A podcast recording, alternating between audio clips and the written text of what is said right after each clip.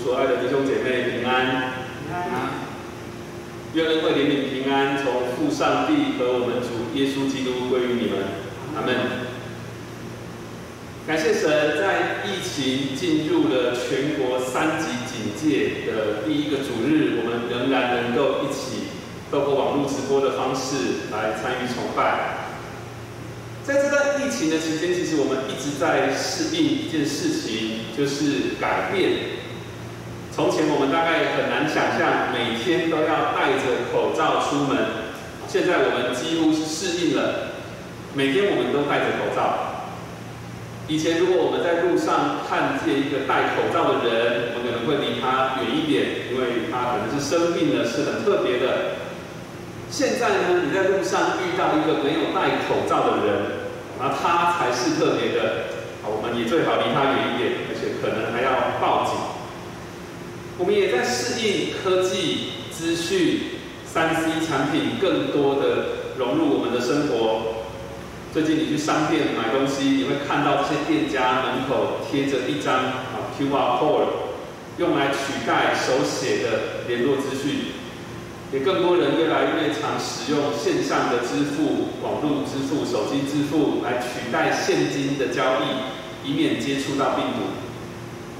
进入到三级警戒了，孩子停课了，更多人没有办法去上班，教会都没有办法聚会，越来越多人需要去适应，怎么样学习一个能够取代的方法，来让生活可以维系下去。在疫情当中，我们也在面临不同的分离，有些家人都身处在不同的国家。要真的见上一面，团聚在一起是很难的。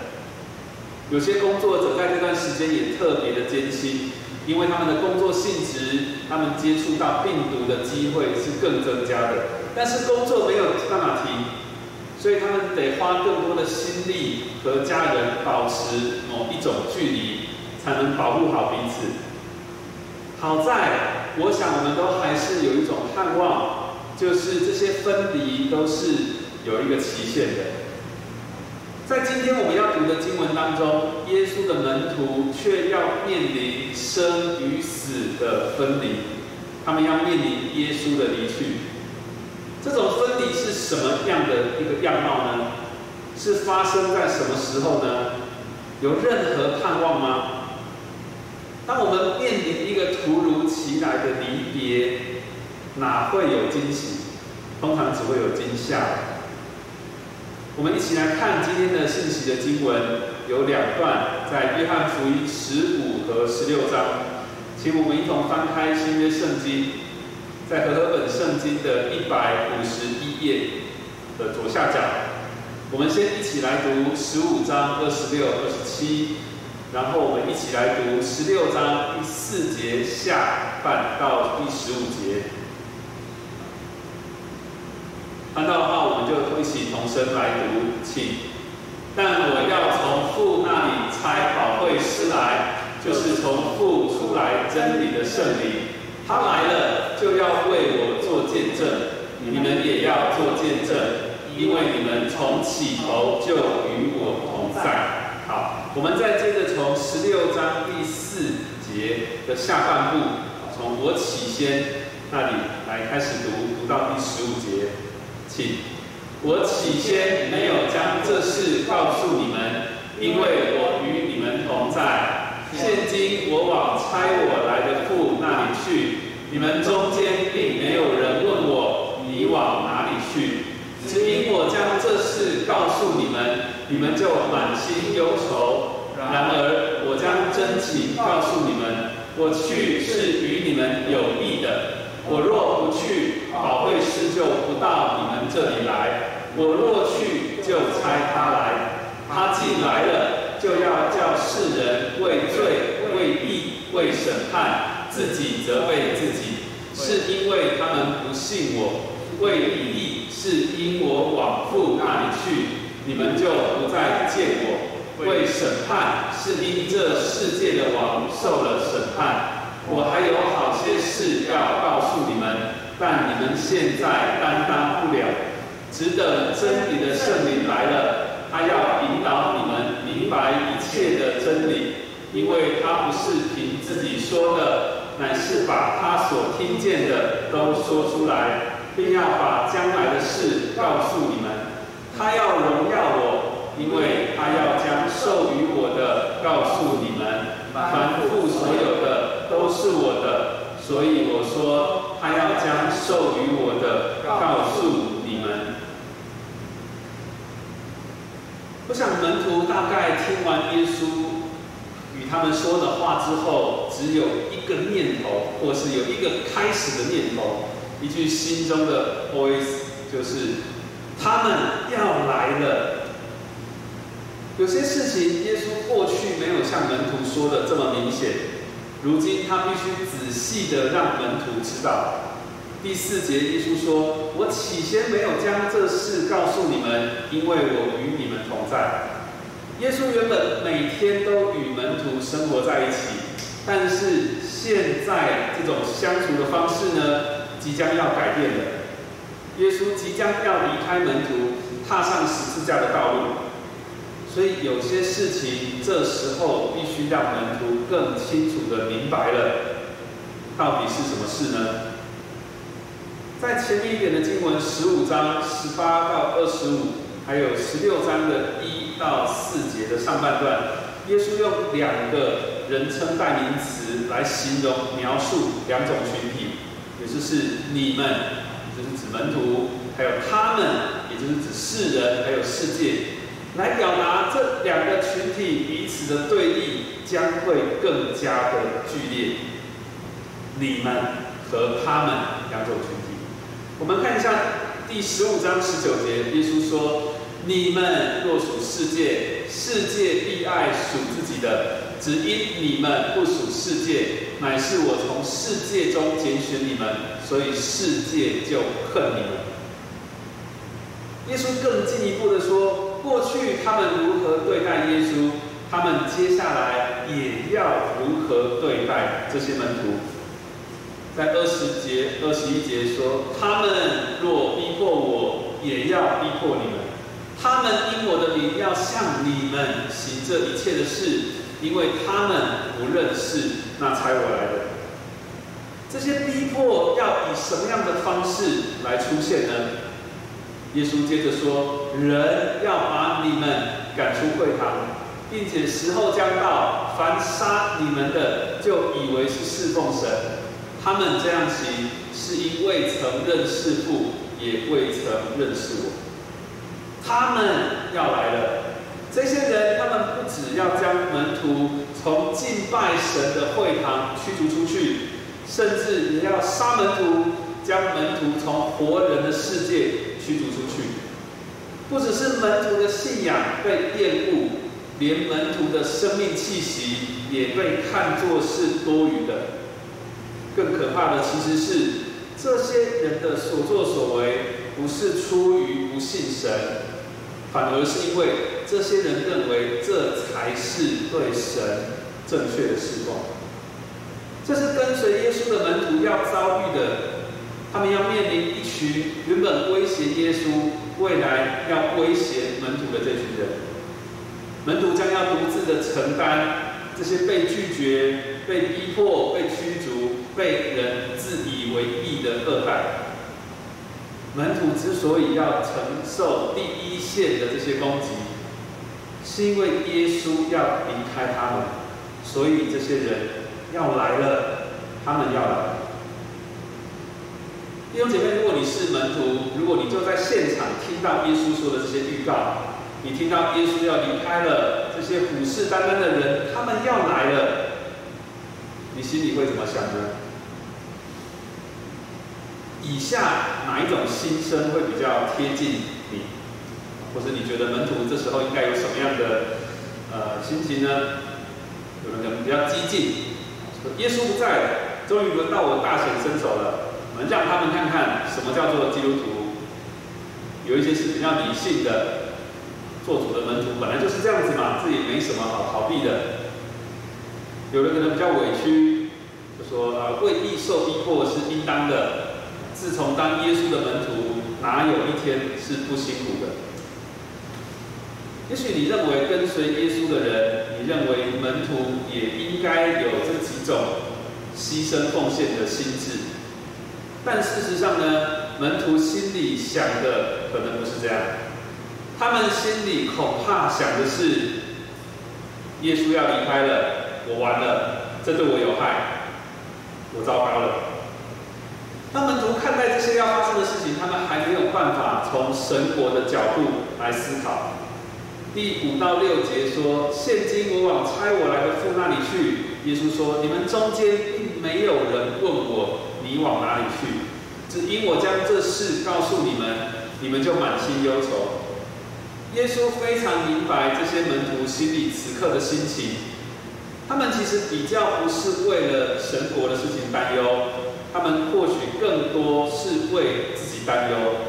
他们这个时候已经可以说是被悲伤给淹没了。耶稣说，并没有一个门徒问他你要往哪里去。哎，真的没有人问过这个问题吗？真的没有任何一个门徒关心过耶稣吗？其实啊，有两个门徒问过类似的问题。第一个门徒就是彼得。在约翰福音十三章三十六到三十七节，彼得曾经问耶稣说：“主往哪里去？”耶稣回答说：“我所去的地方，你现在不能跟我去，后来却要跟我去。”彼得说：“主啊，我为什么不能现在跟你去？我愿意为你舍命。”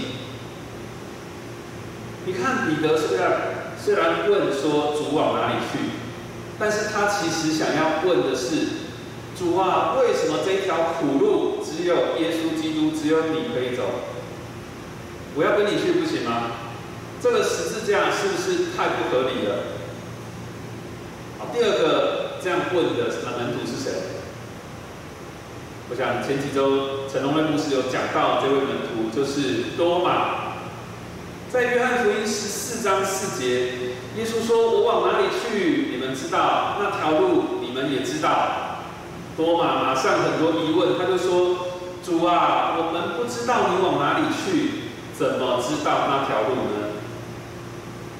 多马好奇的是那条路在哪里，耶稣要走哪一条路离开？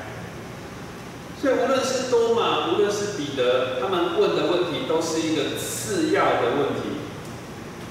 我举个例子，让大家更明白一点。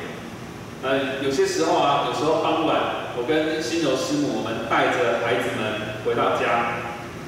那因为我晚上还有服侍啊，所以可能匆匆吃完晚餐，我就赶着要出门了。这时候呢，孩子有时候会一脸惋惜的问我说：“爸爸，你要去哪里？”那其实你知道吗？他们并不是真的想知道我要去哪里，或者说这不是最主要的问题。他们这个问题的背后，其实潜藏着一个抗议。他们没有说出的问题是：你为什么刚回到家又要出门？所以当门徒问耶稣说你要去哪里的时候，其实他们更多是为了自己即将遭受到的损失，他们深深的忧伤。哎，我好不容易加入这个团队，我跟随了你，你怎么可以就这样离开？我抛下了我的工作来服侍你，你怎么这样对待我？我本来觉得我跟对人了，怎么你一离开，这整个世界都跟我为敌呢？这有时候也是我们会问的问题耶。怎么当个基督徒这么辛苦？我真的信对神了吗？我好像再怎么祷告，这位神都没有听呢。神的安排真的是最好的吗？可是我实在没有办法接受神这样子对待我。神啊，我为你辩护哎，我为你伸张公义。可是怎么我常常受苦，我常常被人取笑？这些门徒到底该怎么办？耶稣这时候应该可以说一些安慰的话了吧？但是这位耶稣好像话到了嘴边，又收回去了。哇！难不成还有更糟的坏消息吗？我想大家都听过一种对话：一个大人对一个孩子说：“哎呀，有些事情你现在不会懂的，等你长大以后就懂了。你曾经对一个孩子说过这样的话吗？还是你曾经是那个还不懂事的孩子？你想想看啊，当一个大人这样子说，一个呃一个大人对一个小孩这样子说，那你觉得他无法说出口的那件事情，这个孩子还没有能耐去理解、去承担的那件事情，是一件好事还是一件坏事？在第十二节的时候，耶稣说：“我还有好些事要告诉你们，但你们现在担当不了。”哇！这好像不只是压死骆驼的最后一根稻草，这其实是雪上加霜，是吧？耶稣啊，我们都已经承受不了了，每个人在那里忧心忡忡，你怎么还有不能说出口的坏消息？是啊，耶稣要死，耶稣要离开门徒，这不是已经够糟糕的了吗？还有更惨的消息吗？弟兄姐妹，你觉得有什么事情比耶稣要死了还要更惨的吗？这个问题可能不是很好思考，我换个问题问：弟兄姐妹，你什么时候觉得你的神好像不在了，好像离开了？你的神好像不听祷告了？你的神好像不显神迹了？你的神好像不保护你了？你的神好像不再对你说话了。你可能不觉得你的神死了，但是当你的一切希望、你的依赖都在这位救主身上，可是他好像没有什么回应。特别是当你有很多不解的问题的时候，这位神还可以说有一些奥秘是你无法探寻的。哇，好像这位神特别也不向你显露自己，反而对你隐瞒，是吗？那么你还觉得这位神是活着的吗？虽然事实上我们都可以相信神对我们的帮助还有拯救是无可置疑的，可是我们很容易因为这些经历、这些感受，我们去怀疑，我们去否认神，我们对神灰心，对神生气。在民数记二十一章，这些以色列民在旷野感到烦躁的时候，二十一章五节，他们就怨读神，怨读摩西说：“你们为什么把我们从埃及领出来，使我们死在旷野呢？这里没有粮，没有水，我们的心厌恶这淡薄的食食物，就是玛纳，对不对？”所以神让什么东西进到百姓当中？火蛇，对不对？火蛇进入百姓当中，就咬死他们，死了很多的以色列人。弟兄姐妹，是什么让我们从心里去阅读这位拯救我们的神？当我们看着这段民数记的记载，我们可能觉得很可笑。你们怎么可以忘了救你们的神？如果神没有救你们，你们的光景在何处？但曾几何时，我们和这些以色列民一样呢？我们能不能够不要再自我中心的去揣测神是不是不爱我们，神是不是不关心我们？我们什么时候可以停止去猜测神啊？你是不是有更坏的消息还没有告诉我？到底耶稣这个时候还没有告诉门徒的是什么样的一个消息？真的是一个比死亡还要糟糕的坏消息？不是的，不是的，这个消息却反而是一个关于复活的更棒的好消息。当以色列民他们经历了一种怀疑人生、怀疑所信、怀疑神的拯救的这个信仰的历程，他们也在被火蛇咬的这个事件之后向神认罪。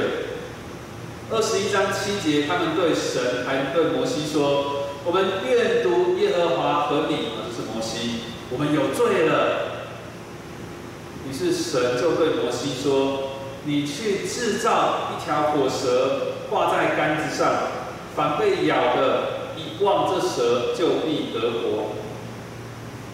得医治的方法是望向那条铜蛇，铜做的火蛇，一望就活了。哎，这是哪个门派的医术？还是这是用哪一种铜所做的蛇？为什么这么厉害？以色列民从火蛇当中这个悲剧得救的方法，不是出于他们过去得救的经验，不是出于这条铜蛇本身的能力，乃是出于神的应许。凡被咬的，一望这蛇，就必得活。我们的经验、我们的感受、我们的逻辑，时常阻碍我们信靠神。所以，当耶稣在十六章十二节说，在约翰福音十六章十二节说：“我还有好些事要告诉你们，但你们现在担当不了。”这不是一个坏消息，反而是一个天大的好消息。这个好消息是，耶稣在十字架上死了以后，完成救赎，他要复活，而且他要回到天父那里去，和天父同在。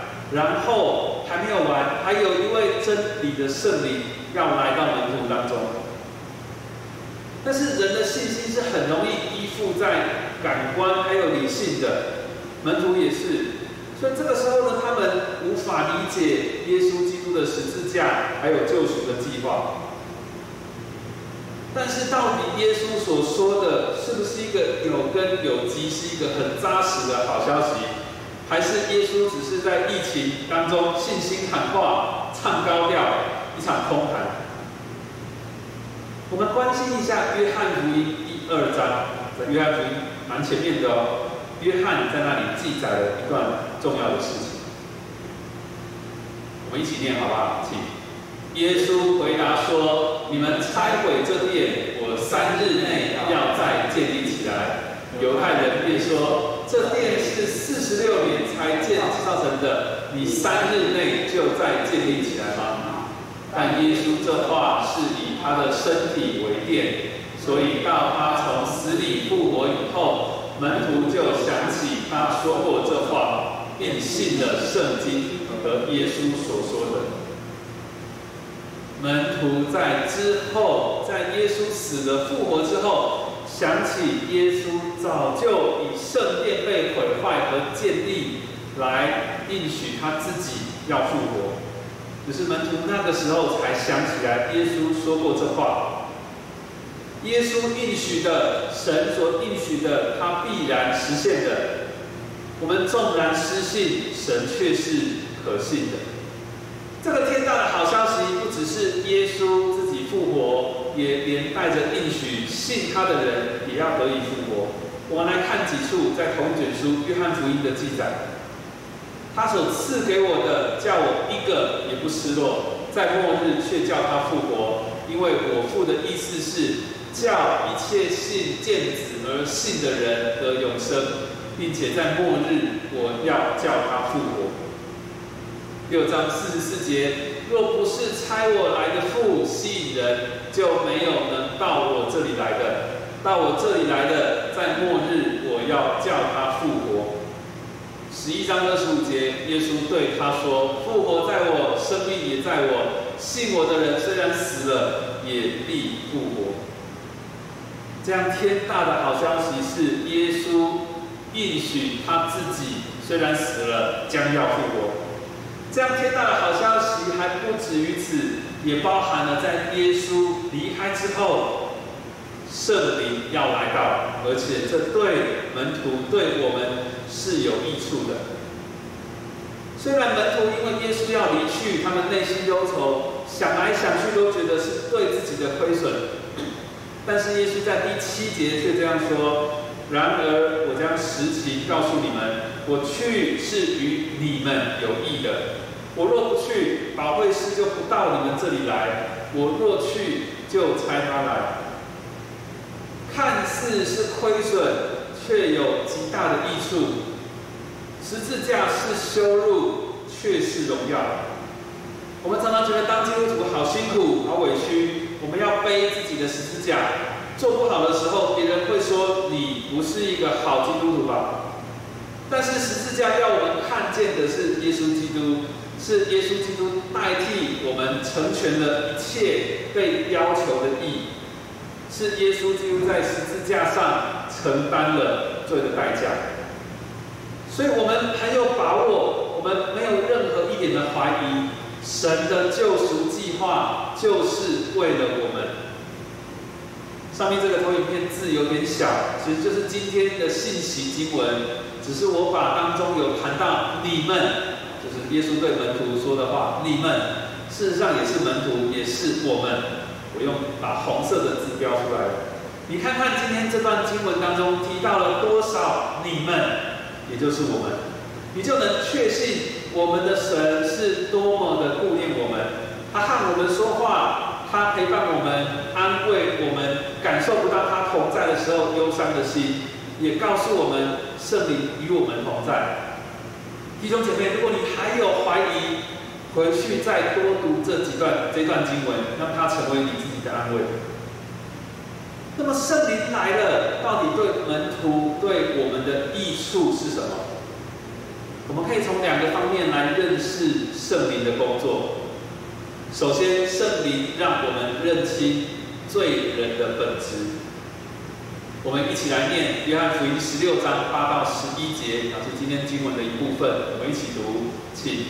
他既来了，就要叫世人为罪、为义、为审判，自己责备自己。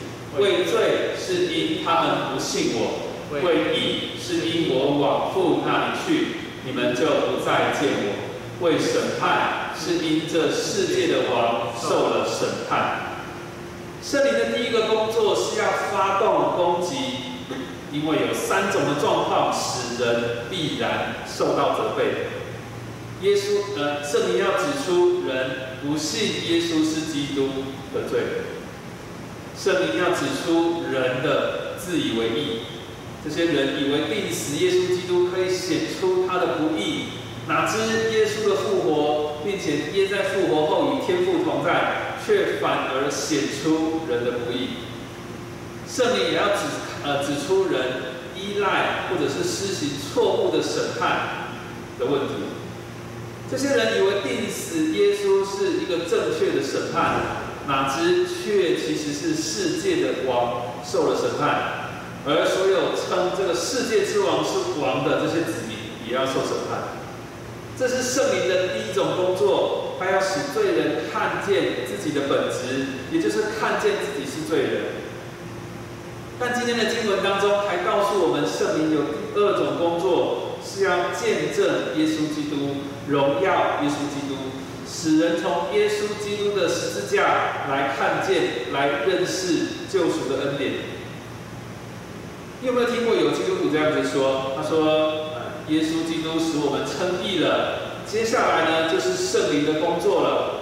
称称义是一个门槛，我接下来需要去追求成圣的基督徒生活，是这样子吗？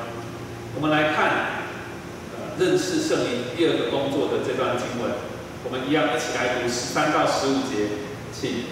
只等真理的圣灵来了，他要引导你们明白一切的真理。因为他不是凭自己说的，乃是把他所听见的都说出来，并要把将来的事告诉你们。他要荣耀我，因为他要将所授予我的告诉你们。凡父所有的都是我的，所以我说他要将授予我的告诉你们。圣灵要引引领人明白一切的真理。原文直接的翻译是，他要引导你们进入一切的真理，或是他要引导你们在一切的真理里面。这个真理不只是要叫世人为罪、为义、为审判自己责备自己而已，而是要叫罪人转向耶稣基督的死与复活，看见只有耶稣基督才是真正的无罪。只有耶稣基督才有真正的公义，只有耶稣基督完全的公义为我们赢得了一个审判，那是使我们得以完全的审判，得以平安的审判。而这样的真理是耶稣基督，耶稣基督说过的话，圣灵也还要再说，圣灵也要告诉我们，父神在耶稣基督身上所成就的是什么意思。所以其实耶稣。的所带给我们的称义，不是一个过去式，基督徒的成圣的生活，其实就是不断的回到称义里面，不断的回到洗礼里面。因为享受在这样的福音当中，我们不必再去担忧他们来了，我们不再需要去害怕那些即将要来的逼迫还有患难，我们也可以坦然的面对我们自己，因为落入感觉、落入、的搅扰而失去信心。因为圣灵与我们同在的，圣灵好像对我们说：“我们一起去。”今天一开始的时候，我们有说，耶稣以两个人称代名词，就是你们，也就是门徒，还有他们，就是世人的世界。那其实圣灵的工作，按着不同的对象，也有两种的形象。圣灵好像检察官，指出罪人的本质，叫世人为罪、为义、为审判自己，责备自己。帮助我们不再流连在罪恶当中，能在神的圣洁和公义面前懊悔。圣灵也好像是一个辩护律师，指出我们这些罪人已经蒙宝血洗净了，我们已经得成为义了，帮助我们有信心回转向十字架，看见耶稣基督在十字架上的福音。事实上，我们应该有两种的身份的认同。我们有时候是耶稣所说的他们，有时候也是耶稣所说的你们。事实上，我们在神的面前，我们两种身份都同时有的。我们在神面前的罪人的身份，确实是与这个世界与世人没有任何的两样。但是我们却因圣灵所创造的信息，我们相信我们同时有一个已经被耶稣得称为义的新生命了。所以，我们同时需要圣灵做我们的检察官，我们也需要圣灵做我们的辩护律师，不断不断的帮助我们悔改、信福音。今天我选择这段经文来宣讲，是因为在教会年的传统当中。今天是圣灵降临日。圣灵降临日的来源出自于《使徒行传》二章一到十一节，也就是五旬节的时候，圣灵降临在门徒当中，火蛇落在他们个人头上。这个火蛇不是刚才讲的民数记的火蛇，是说有形状如火焰的蛇头。圣灵降临了，圣灵与门徒一起去服侍，一起传扬福音。圣灵的来到，与这群门徒以一个新的关系一起生活，也用新的方式服侍门徒。在那一次的宣讲当中，众人觉得扎心。彼得也教导个人要悔改，要奉耶稣基督的名受洗，使罪得赦。这是圣灵与门徒同行的美好的见证。我们一起去，而且圣灵也不只是这群门徒。也不止与这群门徒同在，圣灵也与我们同在，陪伴我们每天需要信心的生活，使我们能够与耶稣基督相连。虽然很可惜的，今天圣灵的工作常常被人们很肤浅的认为只是施行神迹奇事的一种能力，或被误以为只是很被动的、默默的为人祷告、为人守望的一个后勤部队。许多基督徒看待圣灵，只渴慕从圣灵而来的属灵的恩赐。但是圣灵的工作是要向我们从耶稣基督来揭露他自己。这位神不是一位隐藏的神，他借着耶稣基督向我们显自己。耶圣灵，这是圣灵的工作，所以不是我们使用圣灵来工作，来显出我们自己多能干。事实上，如果不是圣灵揭露耶稣自己是谁，用耶稣基督的宝血遮盖我们，使我们明白这件事情，那么我们就是在显出自己，而把耶稣基督给遮盖起来。这样一来，其实我们是在荣耀自己，因为我们好像找到了一个更好的救赎者，就是我们自己。就好像耶稣基督离开了，好像耶稣不再被需要了。称义是一个初阶的基督徒才需要注意的。我们不再需要谈耶稣并他定十字架了。哇，我们可以继续利用这位新被差派来的圣灵。这不是神话语所启示的圣灵和圣灵的工作。从今天的经文和前面我们所谈的，我们可以看见圣灵施行判断，使人为罪、为义、为审判自己责备自己。他也引导我们进入真理，他荣耀耶稣基督。圣灵是一位指出罪恶、使罪人受责备的检察官，他是一位拿着真理的宝剑上战场的勇士。真理由呃，圣灵也为蒙恩的罪人辩护，他是见证耶稣基督，引领人进入真理的一位智慧者。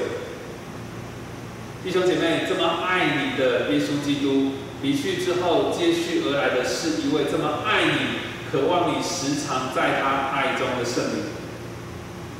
是的，我们不曾见到天父上帝，但是我们却从耶稣基督，我们从圣灵的同在，我们从神的话语认识到这位神真是一位充满慈爱与怜悯的神。在门徒的处境当中，他们曾经等待耶稣复活。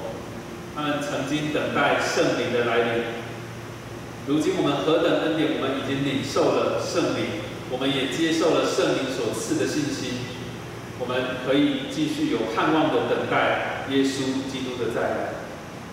原来在离别之前，真的有惊喜，而不是惊吓。愿每一位弟兄姐妹在我们的基督徒生活中，在我们等待耶稣基督再来那时的盼望。的岁月当中都有盼望，都享受圣灵的同在，也在我们生命当中接受圣灵的引领、劝诫、安慰、坚固，还有恢复。愿神帮助我们有信心活在得称唯一的新生命当中。阿门。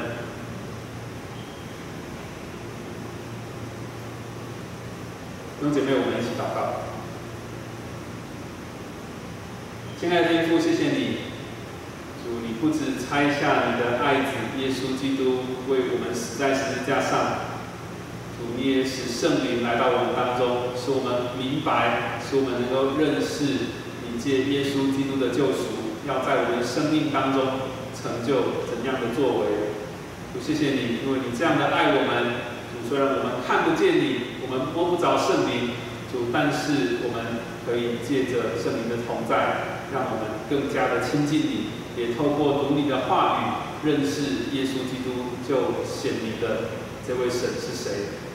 谢谢你，主在疫情的期间，我们面临许多的分离，但是主却要告诉我们，你是一位与我们同在的神。我们向一切为一切向你献上祷告，是奉主主耶稣基督的名求。阿门。弟兄姐妹，请起立，我们颂荣。